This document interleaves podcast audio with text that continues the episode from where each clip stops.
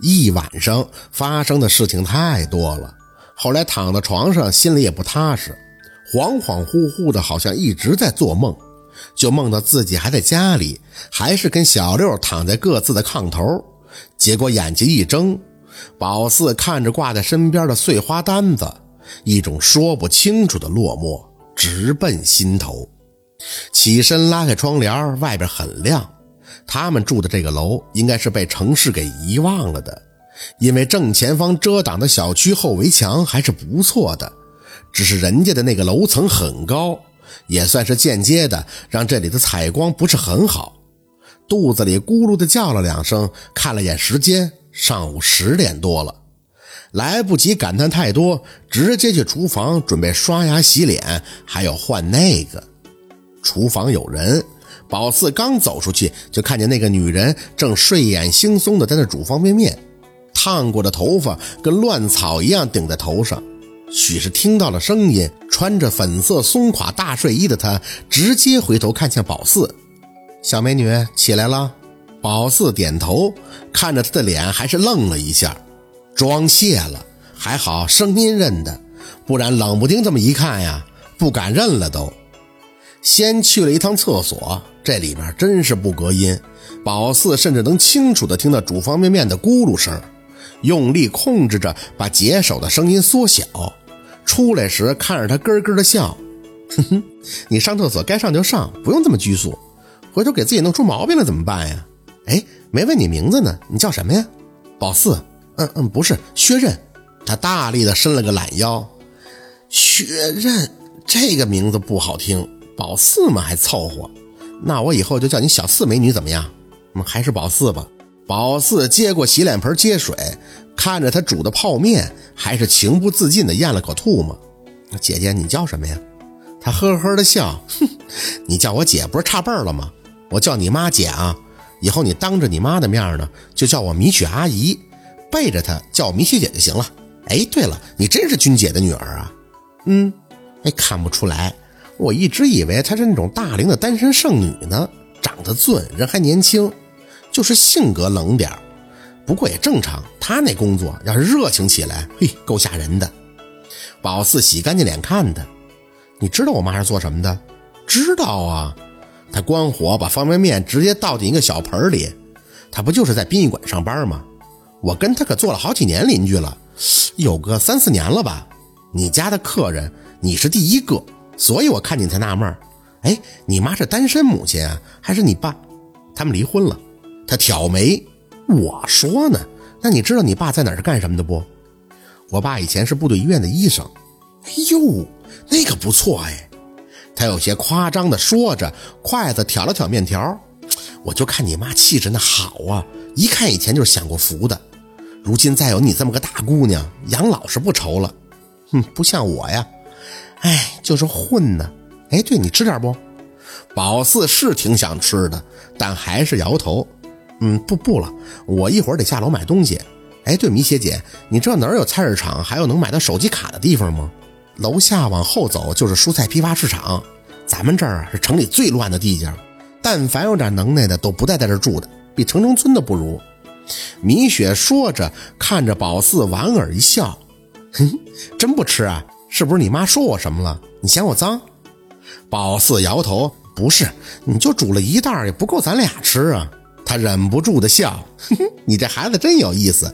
怎么，你这打算上学呀，还是上班啊？上高中，学习怎么样？一般吧。他不再多说，一边往他的屋子走，一边念叨：“说一般的，那就是不错了，有前途啊。我家孩子啥时候能像你这么大，我就不操心喽。”小美女，有事叫我啊，我白天都在。宝四点头，朝他的背影笑笑，谢谢米雪姐。等到他房门关严，宝四继续刷牙。说实在的，宝四倒是没什么对他职业的歧视感，人家干什么又跟他没关系。最主要的是人差不多就行。宝四想要是他的人不好的话，若君也不能跟他一个门里住这么久。只要他不往家里带人，不发出一些奇怪的声音，那就可以了。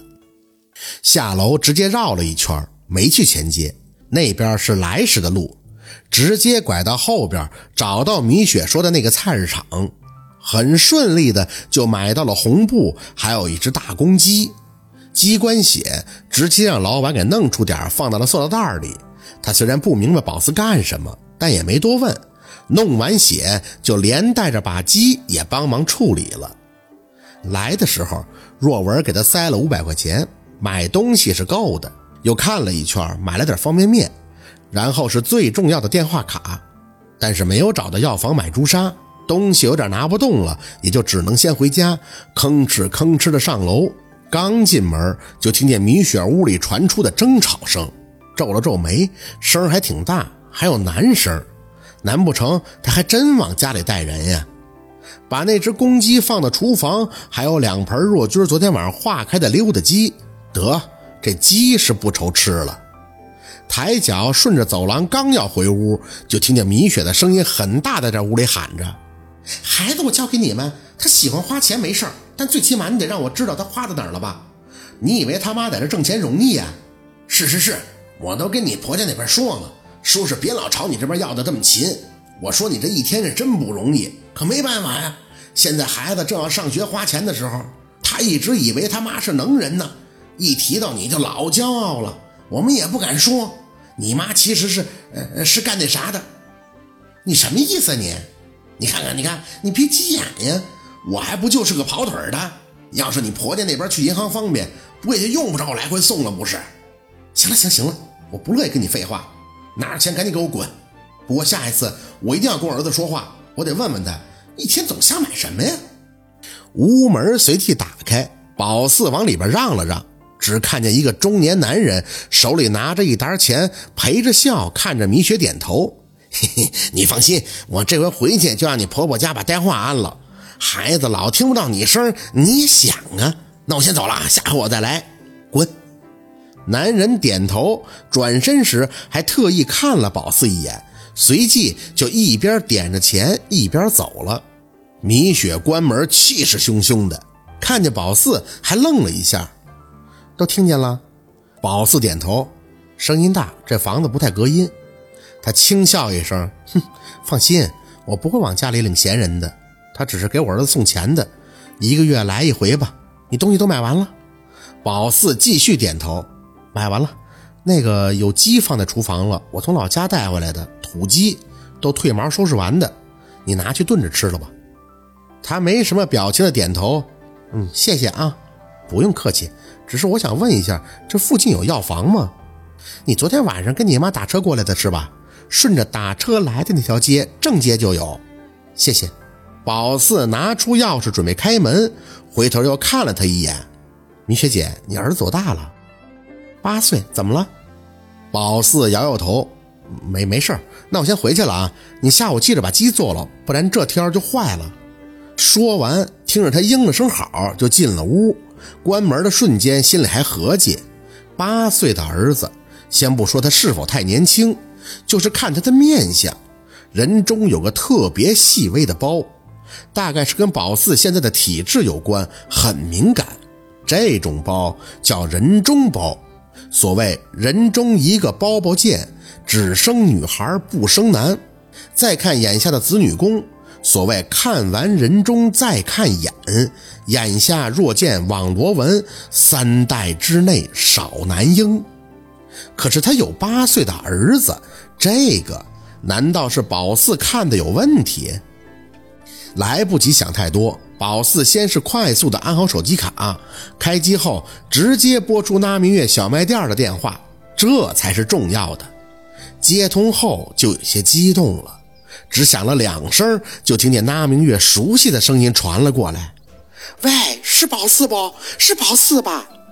嗯，妈耶！我一看这号码就知道，若文啊，宝四打电话来了，打来了。你妈都挺好的呀。”宝四抬眼看着墙皮，点头，嗯，挺好的，跟我爸那差不多，都是楼房。看，我就知道城里再差也比农村强。哎呀，你等会儿，我先聊几句再给你。宝四，你看你二舅跟我抢电话呢。那得了，我让他先说，给你吧，给你吧，烦人。宝四抿着嘴笑，听见若文焦急的声音响起：“四宝那边挺好的呀。”好，学校去了没？过两天的我都下楼逛了，可好了，小区都是树。哎，那就好，那就好。城里就那样，楼多，人家那是讲究啥？呃，绿化。你自己，你有自己的屋不？房间大不大呀？有没有书桌啥的？哎，对了，今天你妈给你做啥好吃的了？若文的问题是一个接着一个，宝四的语气有些不耐。哎呀，二舅，你就别操心这些了，我这儿都可好了。小六去学校了吗？明儿个去，刚才也在这晃荡呢，说等你电话。哎，邻居都咋样啊？我听说住楼房啊，邻居很重要的，不然都可好了，比咱们家强多了。你别问了，这是我的号码，有事给我打电话啊，但别老打，电话费贵着呢。那我先不说了啊，我还得出去溜达溜达，看看熟悉熟悉环境，回头再跟你们聊。哎，四宝，你舅妈还要？宝四直接就按挂了，看着窗外对面的小区，用力的做了几个深呼吸。其实也没撒谎，本来就很好，有地儿住，有学上，还想要求什么呢？好，今天就到这里了，感谢您的收听。喜欢听白好故事，更加精彩，我们明天见。